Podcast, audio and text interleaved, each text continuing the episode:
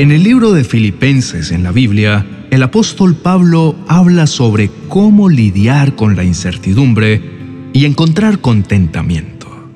En ese momento, Pablo estaba en la celda de una prisión. Estaba encadenado, pero escribió, no se preocupen por nada. En cambio, oren por todo. Díganle a Dios lo que necesitan. Además, dijo que había aprendido a estar contento en cualquier circunstancia en la que se encontraba. Fue un erudito, un maestro. Era elogiado donde quiera que iba. Desde la cárcel dice, he aprendido a estar contento sin importar las circunstancias en las que me encuentre. Muchos confundimos el contentamiento con el conformismo. Pero el contentamiento es el que nos ayuda a apreciar lo que ya tenemos. Se aprende a través de la crisis. Rara vez se aprende en momentos de celebración o cuando las cosas van bien. El contentamiento no es complacencia. No es una paz falsa basada en el desconocimiento de las circunstancias. Estamos contentos cuando nos damos cuenta de que el contenido de nuestro corazón pertenece a Jesús. Encontraré contentamiento cuando descubra que el contenido dentro de mí es Jesús. No encontramos contentamiento en pasar el día relajándonos y sin hacer nada. Hoy puedes buscar el rostro de Dios en cualquier situación que te encuentres y su respuesta será esta. Cuando tu adversario, el diablo, venga a sembrar en tu corazón ansiedad por el futuro, y a llenarte de incertidumbre y de afán, recuerda lo que te he dicho en mi palabra. ¿Quién de ustedes podrá, por mucho que se afane, añadir a su estatura un codo? Y por el vestido, ¿por qué se preocupan? Consideren los lirios del campo cómo crecen. Y ellos no trabajan ni hilan, pero ni aun Salomón con toda su gloria se vistió así como uno de ellos. Y si la hierba del campo, que hoy es, y mañana se echa en el horno, Dios la viste así, ¿no será mucho más a vosotros, hombres de poca fe? No os afanéis pues diciendo, ¿qué comeremos? ¿O qué beberemos? ¿O qué vestiremos? Porque los que no me conocen son los que buscan todas estas cosas. Pero vuestro Padre Celestial sabe que tenéis necesidad de todas estas cosas. Así que busquen primeramente el reino de Dios y su justicia, y todas las demás cosas os serán añadidas. Es momento que traigas a tu mente todas las bendiciones con las que ya te bendije. Desde que te formé en el vientre de tu madre, te has distraído tanto enfocándote en tu problema o en lo que careces, que has olvidado los recursos, los dones celestiales y todos los buenos propósitos que te he entregado, para que los experimentes y los administres con sabiduría. Recuerda que de todo lo otorgado, de todo lo que te he dado, yo te pediré cuentas. Esfuérzate por enfocarte en el talento que te fue entregado y no pierdas tu tiempo mirando lo que le fue entregado a los demás. Conténtate con la medida que te fue dada y ponte a trabajar en ella para que puedas ser hallado como un buen siervo y fiel. Recuerda, querido amigo, que el verdadero contentamiento proviene de contar las bendiciones que tenemos en Cristo, los recursos, los dones celestiales que tenemos en Él, en reconocer que todo lo que somos y poseemos es un fideicomiso de su gracia. Ya no vivimos nosotros, sino que ahora vive Él a través de nosotros. El apóstol Pablo lo diría así. Contenido en Cristo, yo estoy en Él y Él está en mí. Tiene todo lo que tengo, todo lo que soy. Tiene todos mis pensamientos, tiene todo mi corazón. Estoy contento porque Jesucristo y su contenido viven en mi vida. Hoy quiero invitarte para que te levantes en una poderosa oración al Señor y le pidas que te enseñe a vivir en contentamiento. Oremos. Mi amado Padre Celestial, hoy vengo delante de ti con un corazón agradecido. Reconozco que todo proviene de tu mano. que tú eres la fuente inagotable de vida y de esperanza. Hoy estoy convencido que apartado de ti yo nada puedo hacer. Puedo intentar alejarme de ti, pero siempre llegaré a la misma conclusión.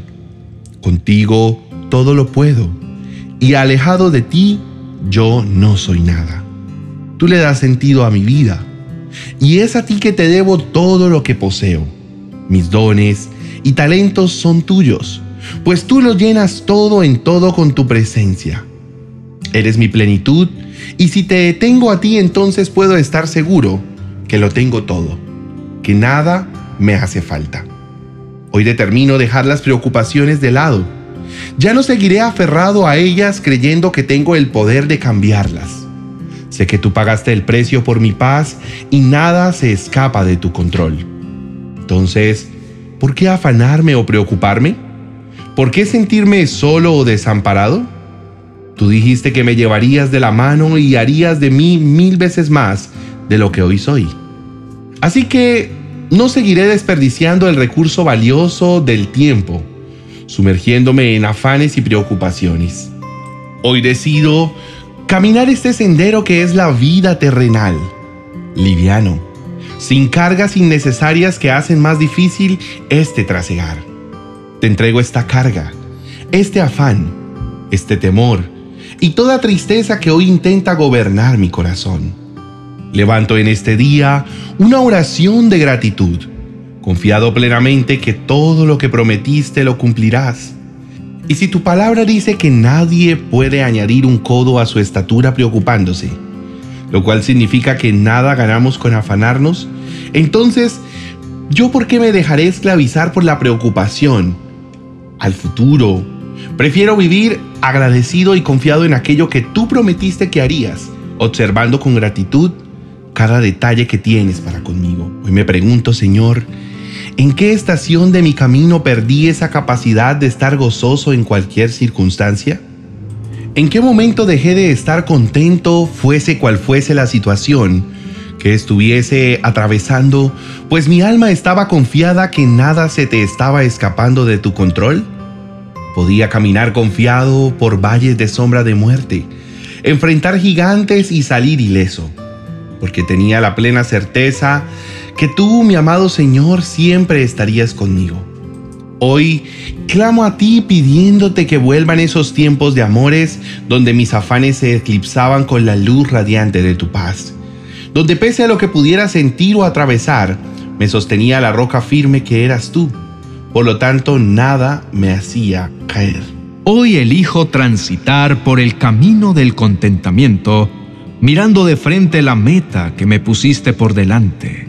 Sin dejar distraerme por el adversario, yo sé que mi Redentor vive y del polvo me levantará. Por tanto, por más difícil que sea la situación, yo levantaré una alabanza.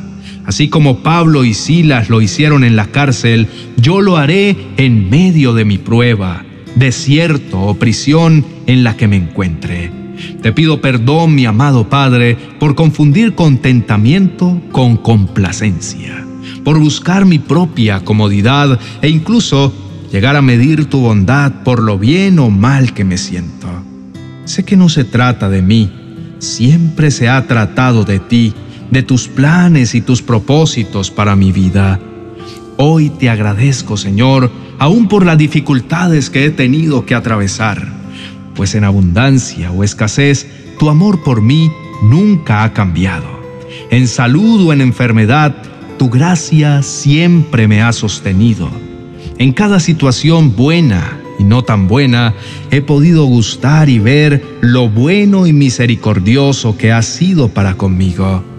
Te pido que aumentes la medida de mi contentamiento, en medio de cualquier circunstancia me embargue una plenitud de gozo y de fe, que nada me haga dudar de ti y de tus hermosos y maravillosos planes para conmigo, que pueda caminar en la senda de la gratitud, dando gracias en todo tiempo, completamente confiado en que nada se escapa de tu control, y que siempre puedo descansar bajo la sombra de tus poderosas alas.